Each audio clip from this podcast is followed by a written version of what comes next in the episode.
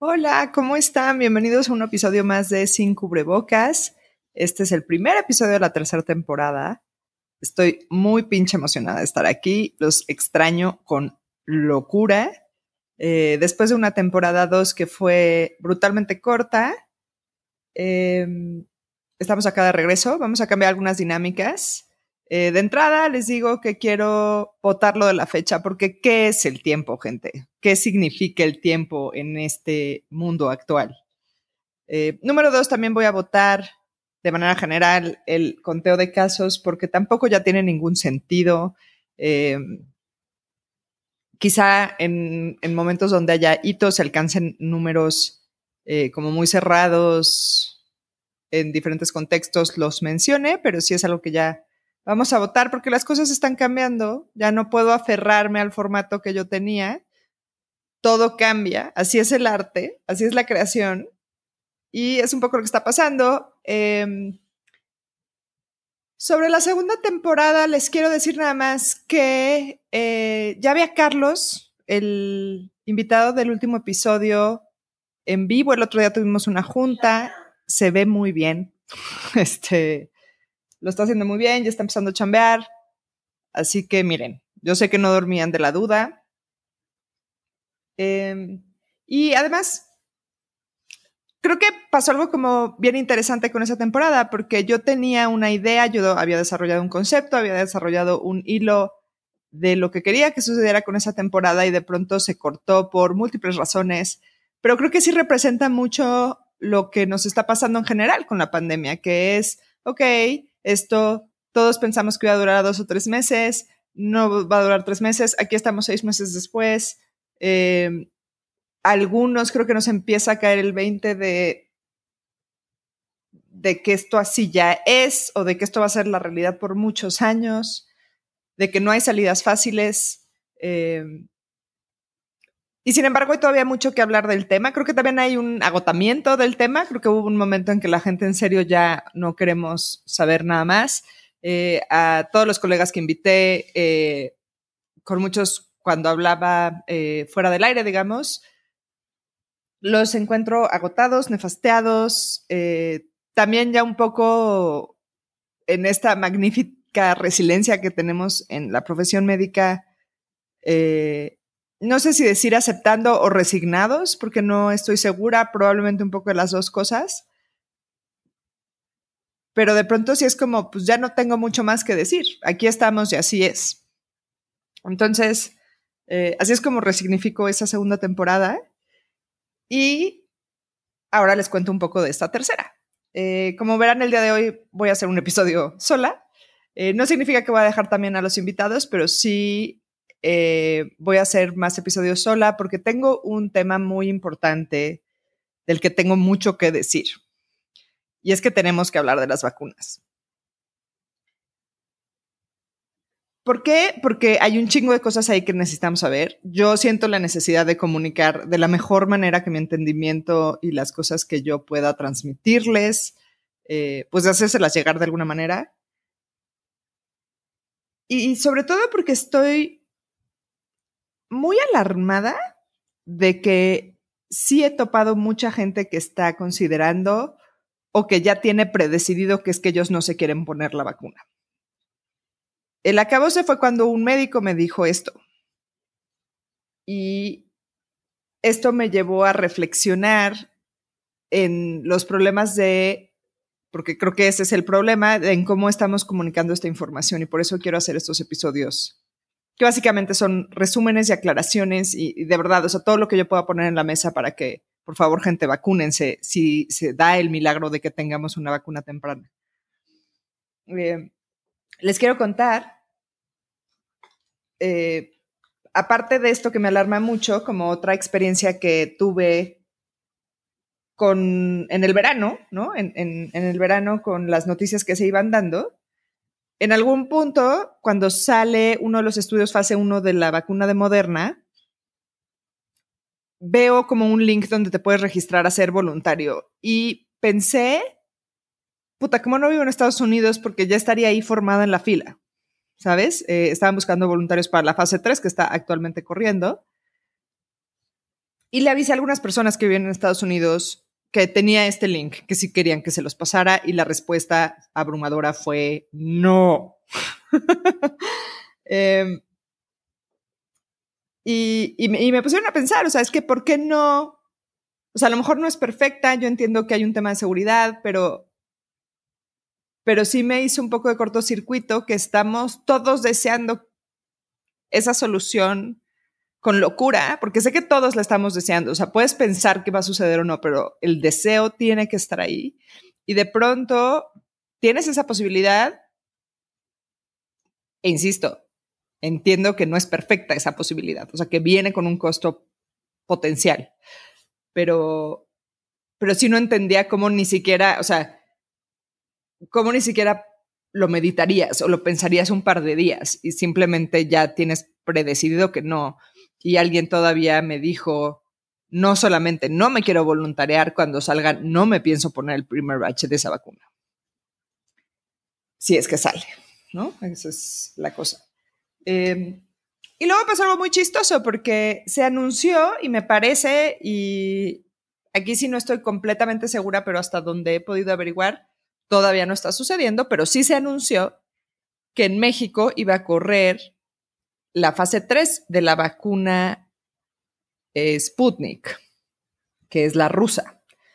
Eh, y vi ese anuncio y dije, ah, no, de ese estudio no quiero ser parte. Y me reí de mí misma un poco y, y de mi situación y de cómo de pronto reacciono súper pasionalmente, así, ¿cómo no quieren ayudar a que esté lo de la vacuna y voluntariarse? ¿Cómo es posible? Los estoy juzgando muchísimo y en el momento en que tengo esa misma oportunidad tengo exactamente la misma reacción. Y una de las cosas que pensé que creo que explica mi reacción es cómo los medios están presentando las diferentes opciones de vacuna. Y entonces, digo, ya sabemos que hay como cientos de, de vacunas que se están probando, que están en diferentes fases clínicas pero en este momento tenemos cinco vacunas que ya están como eh, o ya corriendo o por empezar o por ahí, la fase 3, que sería la última antes de, de sacar al mercado estas vacunas. ¿Cómo conocemos estas vacunas? Son la rusa, la china, y como del otro bando tenemos la de Moderna, la de Astra y la de Novavax. Entonces, desde ahí digo, sí, claro, o sea, claro, porque la vacuna china y la vacuna rusa, o sea, estos son los enemigos del occidente, de Hollywood, de toda mi pinche vida. Por supuesto que le tengo miedo a la vacuna rusa. Por supuesto que he tenido escenas mentales y fantasías donde en serio esta vacuna nos está convirtiendo como en eh, cyborgs militarizados, eh, máquinas asesinas. O sea, por supuesto que he fantaseado con esas ideas. Y no es porque crea en estas teorías de conspiración, pero está tan internalizado este pedo de que China y Rusia son los malos del juego que sí da, ¿no? O sea,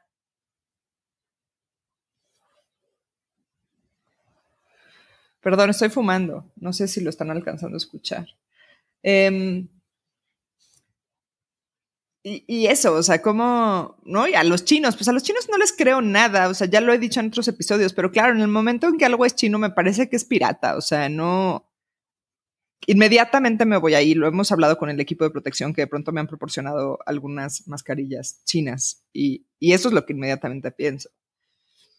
Entonces yo atribuyo a eso mi, mi reacción y quiero pensar que si de verdad tuviera acceso a ser voluntaria a la vacuna de Moderna, sí me la pondría.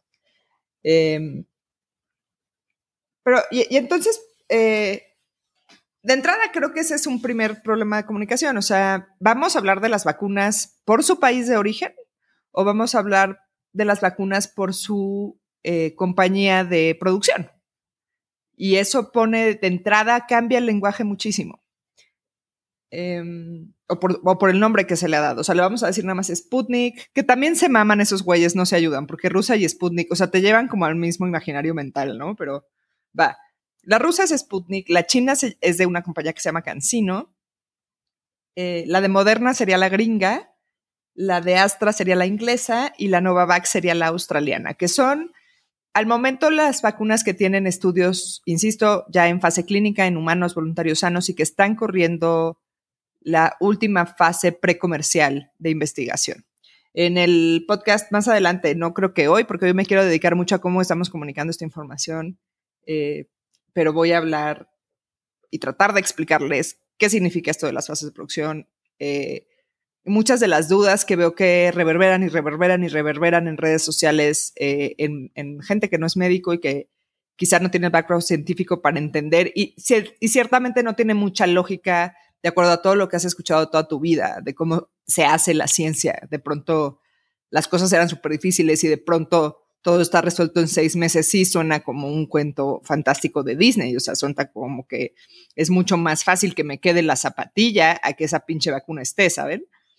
Em, pero hay una razón para todo esto. Creo que hay muchos elementos de los que nos podemos apoyar y que no se trata de entender eh, ni interpretar exactamente los estudios ni nada, pero como un poco entender el contexto y dónde estamos parados ahorita y en qué mundo estamos viviendo y muchas otras situaciones para, eh, pues, darle el beneficio de la duda a estos proyectos.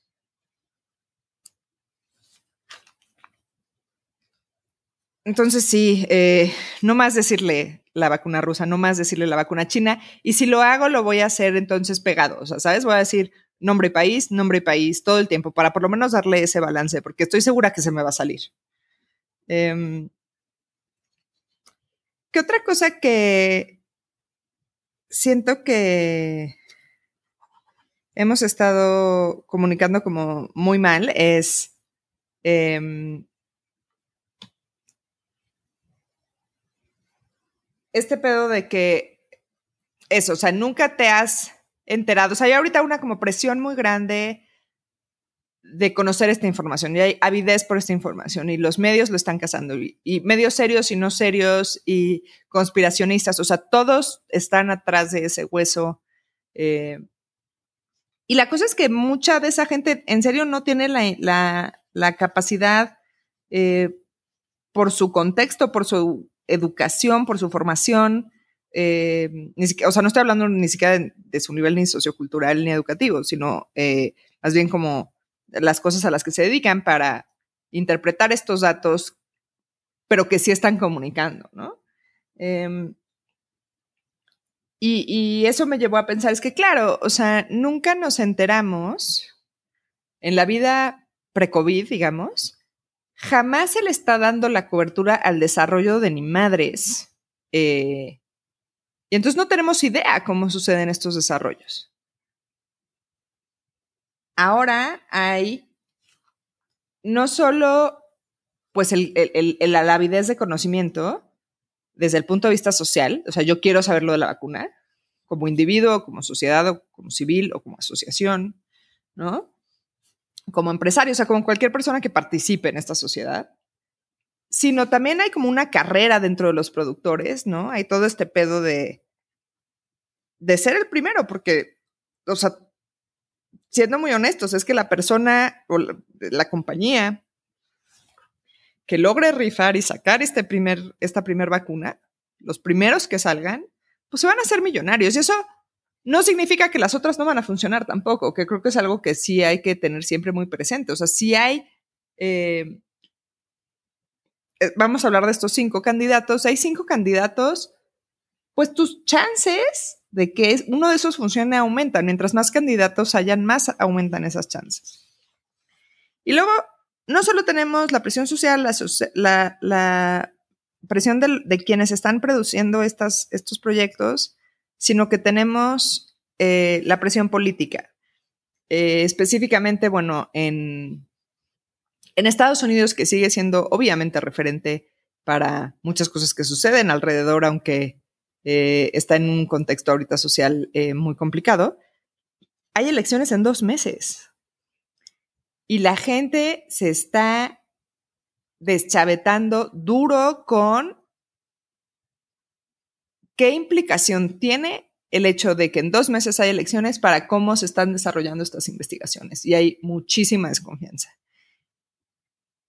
en el público en general, y esto otra vez ya me lo han expresado personas que viven en Estados Unidos. ¿Por qué? Porque sus medios, sus comunicaciones, yo no estoy tan pendiente de cómo se comunican las cosas en Estados Unidos, estoy muy consciente de cómo se comunican las cosas en México, pero me queda muy claro y me he estado como clavando un poquito más justo porque vienen estos comentarios y digo, yo conozco a esta persona, me parece muy extraño que esté pensando así y digo, claro, ¿dónde están inmersos? ¿Y qué es lo que están recibiendo de información que están teniendo estos pensamientos? Y ya me di cuenta que por todas partes en los medios en Estados Unidos hay esta gran discusión de, obviamente, eh, existe una posibilidad y, tampoco es, o sea, como de, de qué me estás hablando, eso es imposible, de que haya una presión efectivamente sobre la comunidad científica para que liberen estas vacunas. O sea, no es algo descabellado de pensar. Eh, aquí quiero recomendarles muchísimo. Acabo de descubrir un podcast que se llama In the Bubble con Andy Slavik. Eh, donde le está haciendo una cobertura pandémica, ¿no? Eh, es una cosa como muy diferente a lo que yo hago, creo que se va a parecer un poco más a lo que quiero hacer con esta tercera temporada. Em, y apenas he escuchado algún par de episodios, no voy muy avanzada con él, pero justo em, escuché uno donde trata todo este tema de la FDA y qué tanta autonomía o no tiene respecto al mundo político de Estados Unidos la FDA y cuáles son las implicaciones y por qué sí o por qué no puede ceder ante estas presiones. Y está bien interesante, eh, se los recomiendo ampliamente. Si son unos clavadazos de la pandemia como yo, súper dense. Eh, si quieren como olvidar que esto existe, pues no sé ni siquiera qué hacen aquí. Eh, este, pero quédense, miren, son muy bienvenidos. Entonces sí, y, y, como respuesta a, a, todo, esta, a todo este debate, también empecé a ver, y ya también llevo leídas algunas editoriales de opinión, como ya he mencionado muchas veces antes en este podcast, en el... Em, en cuanto a opinión y, y, bueno, muchas de las cosas como grandes científicas respecto a COVID que se publican ahí, pero definitivamente todo lo de opinión respecto a COVID lo saco de New England. Me parecen eh, perspectivas súper múltiples, bastante neutras, me parece que tienen observaciones de pronto brillantes. Y hay esta respuesta de, dudes, necesitamos que la gente pueda confiar en la vacuna si es que sale. O sea, lo último que queremos, la peor pesadilla, se los digo para el personal de salud y para la comunidad científica, es que demos con esta solución y entre comillas ahora mismo solución porque eh, solución tiene ahí una implicación de, de, bueno, como ya, o sea, damos con la vacuna y ya. Y las cosas no son tan sencillas y, son parte de las cosas que quiero ir deshilachando acá. Em, pero digamos que encontramos esta alternativa que nos puede ayudar muchísimo. Vamos a no llamar la solución, pero una alternativa que nos puede ayudar a llevar la pandemia muchísimo mejor y que ahí esté y que ahí se quede y que la gente no, simplemente no confíe en eso. Y eso es algo que no nos podemos permitir como comunidad. Eh, y es algo que a mí me aterra que suceda. Em, entonces sí, están hablando de, de cómo podemos hacer realmente para generar confianza en el público y que se la ponga. Y, y de ahí eh, esta como reconfiguración del podcast. Em, porque definitivamente creo que en este momento la misión pues se tiene que ir para allá, ¿no? O sea, todos los que creamos que, que esto es importante, que esto puede servir, todos los que estén considerando si lo hacen o no, lo que tenemos que hacer es informar, o sea, nosotros informar y los que estén dudando informarse de la mejor manera posible y tenemos que poner eh, el acceso a esta información ahí afuera para que eso suceda. Eh, otra cosa que son, o sea, como de las conversaciones que he tenido y que, y que entiendo la preocupación regreso a Estados Unidos es eh, que necesitan eh, para, para el tema electoral en Estados Unidos poder entre, o sea, poder anunciar una, una vacuna. Em, y justo discutía yo con esta persona, me decía, es que la va a sacar antes de las elecciones. Y yo le decía, es que no da tiempo. Este, y, pero sí creo, y lo que sí le concedí es, lo que sí creo que pudiera pasar es que empujen, empujen, empujen para que por lo menos para las elecciones pueda anunciarse una fecha. Y esto es bien peligroso porque, digo, como ya hemos visto en, en muchas otras, en muchos otros aspectos de la pandemia es que pensar en fechas no nos ha salido nada bien, las predicciones son muy baleables, esto es un fenómeno demasiado gigante como para tratar de pensar que tenemos esa capacidad y eso es algo que tenemos que también todos ir entendiendo. Este, eh, ya tiene un rato, pero todavía hace un mes alguien me preguntó, oye Nina, ¿como para cuándo crees? Le dije, yo no vuelvo, o sea, hice una primera predicción en marzo porque no entendía claramente muchas cosas. Eh, ya iba a decir que no entendía nada, pero no, honestamente sí entendí algunas cosas. Este, pero, pero sí, o sea, yo aventarme a hacer una producción, una predicción en este momento, me parece completamente irresponsable. De la misma manera que me parecería muy irresponsable, eh, digo, obviamente sacar prematuramente una vacuna me parecería terrible, eh, pero sacar, eh, también anunciar una fecha con la que pues, te tienes que comprometer y luego por cumplirla, ¿no? Este, puedas generar, pues eso, o desconfianza, o se lleve mal a cabo un proceso, o, o sea, un montón de cosas, creo que, creo que es bien peligroso y hay que tener mucho cuidado con ese tema de las fechas. Entonces, ese es como otro error de comunicación que he notado que creo que hay que súper evitar y si lo escuchamos, simplemente descartarlo. Em, un aspecto que, ese sí es como mucho más local, que he notado con eh, respecto a la comunicación de la vacuna es el, el, concepto de, bueno, uno, tomemos de vuelta este de solución, o sea, porque las vacunas pueden tener diferentes objetivos. Eh, hay vacunas que te protegen para siempre, hay vacunas que te protegen por muchos años, hay vacunas que no precisamente te protegen de la enfermedad, pero te protegen de formas graves. Hay vacunas que están diseñadas para poblaciones demasiado vulnerables, hay vacunas que están diseñadas para la población general. Todo esto lo vamos a ir deshilachando poco a poco, pero eh, solución sí es algo como muy eh, entrecomillado, insisto, porque porque sí, o sea, no va a ser, no toda vacuna va a ser para todo el mundo, si es que existe una vacuna, ¿no? Y, siempre, antes de, siempre que diga la vacuna, cuando salga la vacuna, estoy hablando de si es que sale la vacuna. Em, y el otro concepto es el de, de universalidad. Em, la cosa va así, en México el programa de vacunación en general gubernamental es brutalmente efectivo.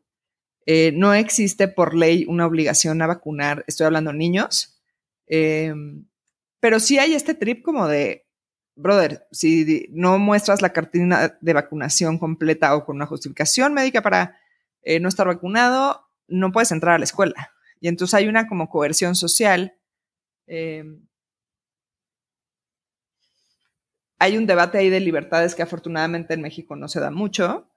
También lo tocaremos más adelante, pero Em, pero definitivamente la cobertura en México de vacunas, eh, o sea, la cartilla nacional de vacunación pediátrica tiene una cobertura súper amplia. Eh, y cuando hablan de universalidad, se refieren a eso, o sea, a una población específica, en este caso estamos hablando de niños, ¿no? Digamos, las principales son de los 0 a los 6 años. Eh, después de eso, em, obviamente tenemos una cartilla nacional de vacunación del adulto eh, y vamos a tocar eso más adelante también. Ahorita no me quiero meter ahí, pero con los niños es eso. O sea, en general los niños en México se vacunan. Entonces, universalidad en este grupo de edad. Entonces, esa es como la primera condición. Y el otro aspecto al que se refiere eh, universalidad es al acceso, o sea, es a todos los diferentes servicios de salud gubernamentales en México eh, tienen vacuna y uno puede ir eh, al servicio que le corresponda y hay la vacuna eh, si te corresponde aplicártela, ¿no? Y, y, no solo dentro de las diferencias, o sea, como de los diferentes servicios de salud que existen en México, sino en lugares remotos. A eso también se refiere universalidad. O sea, esto no solo sucede en las grandes ciudades, sucede en comunidades rurales pequeñas, hay vacunas. Porque cuando uno escucha universalidad y, la manera en que se entiende la palabra eh, coloquialmente es pues todos. Entonces cuando dicen en México, el gobierno mexicano, las autoridades mexicanas, que va a haber vacuna universal, no están hablando de la población de México, que vamos en, ¿qué? ¿127 millones somos? No están hablando de 127 millones de dosis, no están hablando de a qué población va a aplicar y eso es algo que todavía no sabemos exactamente a qué condición va a aplicar. Podemos hacer eh, inferencias y podemos, de acuerdo al entendimiento que tenemos hasta ahora de la, de la vacuna, quiénes podrían ser los que van a recibir cobertura en primera instancia. Eh, a lo mejor eventualmente y con el tiempo, en, conforme se escale la producción, esto sí se vuelve mucho más amplio, pero de entrada va a tener indicaciones específicas.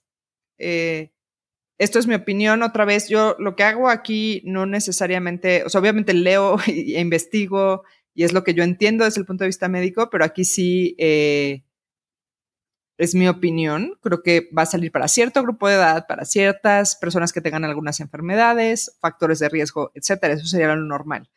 Para no empezar a elucubrar sobre COVID, les pongo el ejemplo de la influenza. La influenza, clásicamente, los grupos de riesgo para influenza son niños menores de 6 años, personas mayores de 65 años, trabajadores de la salud, embarazadas. Esa es la prioridad. O sea, si solo me alcanza para 100 dosis, a esos es a los que les va a tocar. Eh, en México se compran alrededor o se utilizan alrededor de 30 millones de dosis de influenza. Eso es desde el punto de vista gubernamental. Hay acceso privado también a la vacuna. Eh, que por favor todos este año vacúnense contra influenza. O sea, si no lo han hecho nunca en su vida, si tienen todo tipo de mitos, si quieren, después hacemos un programa de mitos. Pero por favor, o sea, en tres semanas empieza la temporada de influenza. Por favor, háganlo, vacúnense, este, contáctenme. Este, pero bueno, entonces es eso, y, va a salir algo como similar para, para esta otra vacuna, al menos de inicio. Después de la pandemia de 2009, del H1N1, ampliaron y dijeron, bueno, o sea, lo ideal es que se cubran estos, estos grupos de riesgo, eso es prioritario, eso es lo que más vamos a intentar. Pero a raíz de esto, si tú quieres vacunarte, adelante, vacúnate. Y ahora quien quiera que se quiera vacunar, lo puede hacer. Entonces yo digo, vayan apartando su dosis. Es lo único que les voy a decir. nunca hay dosis para todos. Eso, eso también es cierto. En, influenza todavía a 11 eh, años de ese evento epidémico y con una escala de producción eh, ya muy, muy bien establecida, simplemente no alcanza para todos. Entonces eso es algo que hay que entender de la vacuna de COVID. O sea, si exista, cuando exista, no va a haber para todos. Eh, Por último, el día de hoy, porque acaba de salir eh, como el boom de noticia y quiero hablar un poco de cómo se ha abordado esa última noticia que salió sobre la vacuna de AstraZeneca, donde el encabezado lee suspenden el ensayo clínico de la vacuna de AstraZeneca, la vacuna inglesa. Y eso ah, por efecto adverso serio. Y claro, o sea, si uno lee el encabezado y aún si te metes a leer todo el artículo, la impresión con la que uno se queda es esto ya valió madres. Y así lo venden. Y, para nada es así. O sea, vamos a ver eso cómo se desarrolla. Le voy a estar dando como seguimiento muy puntual a esa noticia, eh, como para probar el punto de no podemos estarnos comunicando así. Entonces, eh, uno, creo, y eso sí es algo muy personal, creo que el liberar toda esta información eh, tan abiertamente y a la vez tan ambivalentemente es un arma de doble filo bien peligrosa y creo que se nos está volteando. Porque si quieres tener un proceso de desarrollo muy transparente, porque eso en teoría va a generar confianza. Pero si dentro de esa transparencia eh, das esta información sin que la gente tenga el contexto para entender cómo funcionan las cosas y otra vez porque no sabemos cómo se desarrollan las vacunas o los medicamentos en general, pues tú oyes, detuvieron evento serio, insisto, o sea, y la reacción natural, o sea, nadie podría esperar que alguien tuviera otra razón, una reacción diferente, es ya valió madres y esto ya no sirvió y no jaló. Eh, y no es el caso. Y regreso a lo de lo de como no sabemos, o sea, como nunca está en el ojo eh, público estos desarrollos, o sea, tú simplemente, normalmente lo que escuchas es, ya hay vacuna, usemos otro ejemplo, eh, ya hay vacuna para el BPH, ninguna niña en el futuro tendrá cáncer cervicuterino. Eh, y no te enteras de que si la fase 1, si la fase 2, cuánto tiempo duró, si se detuvo, eh, finalmente las cosas salen con eventos adversos. O sea, no existe molécula, ni vacuna, ni nada que sea 100% segura. Eso es algo que es inatenible. Eso es una palabra o acabo de jugar otra vez con el lenguaje como me encanta. Eh, no lo sé, pero no, no es posible. O sea, eso no se puede tener. Una vacuna perfecta que sea 100% eficaz y 100% segura no existe.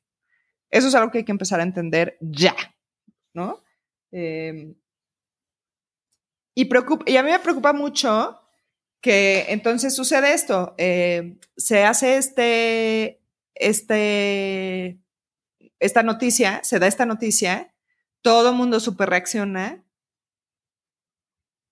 y la cosa con los medios y con el mundo como se mueve hoy en día es al rato hay otra noticia, o sea, al rato se atraviesan las elecciones, al rato eh, hay más incendios, este, lo que ustedes me digan, ¿no? Eh, alguna, cualquier tema político, cualquier tema eh, de violencia, cualquier lo que quieran. Y te olvidas de ese encabezado y ya no supiste si de veras fue un evento, o sea, hay de eventos serios a eventos serios digamos, el más serio siendo la muerte, pero hay otras cosas, pues, que son serias, pero pues se arreglan, ¿no? O sea, no pasa nada. Eh, ¿Cuál realmente va a ser la frecuencia de este evento serio? ¿Esta persona realmente recibió la vacuna o no? Aunque haya recibido la vacuna, es este evento directamente atribuible a haber recibido la vacuna. Que eso también eh, se los adelanto, o sea, eso no es brutalmente difícil. O sea, ellos tienen que hacer todo lo posible por clarificar si esto fue así, pero atribuirle a A una, algo B es bien pinche difícil. Entonces, eh, pues ahí vamos con esa, con esa noticia. Eh, pero de momento, pues no pierdan todas las esperanzas. Aún en el peor eh, caso, en el peor escenario con respecto a la vacuna de Astra, la vacuna inglesa, pongan que ya valió, que eso sea verdad tenemos otras cuatro opciones y vienen más atrás. Em, entonces, pues bueno, sé que esto no es una nota como muy feliz, que ya saben que me gusta eh, terminar en notas felices, pero eh, solo quiero como poner ahí, eh, les digo, esta información de la vacuna, información, todo lo que yo pueda leer, todo lo que me pueda enterar, vamos a revisar cada publicación, fase 1, fase 2 de estas principales vacunas. Eh, cómo se desarrollan, por qué las cosas están pudiendo suceder. Vamos a hacer un análisis de por qué las cosas están pudiendo suceder así de rápidas o no. Vamos a hablar de acceso, eh, todo alrededor de la vacuna. Espero que me acompañen en las siguientes emisiones y nos vemos del otro lado del fin del mundo.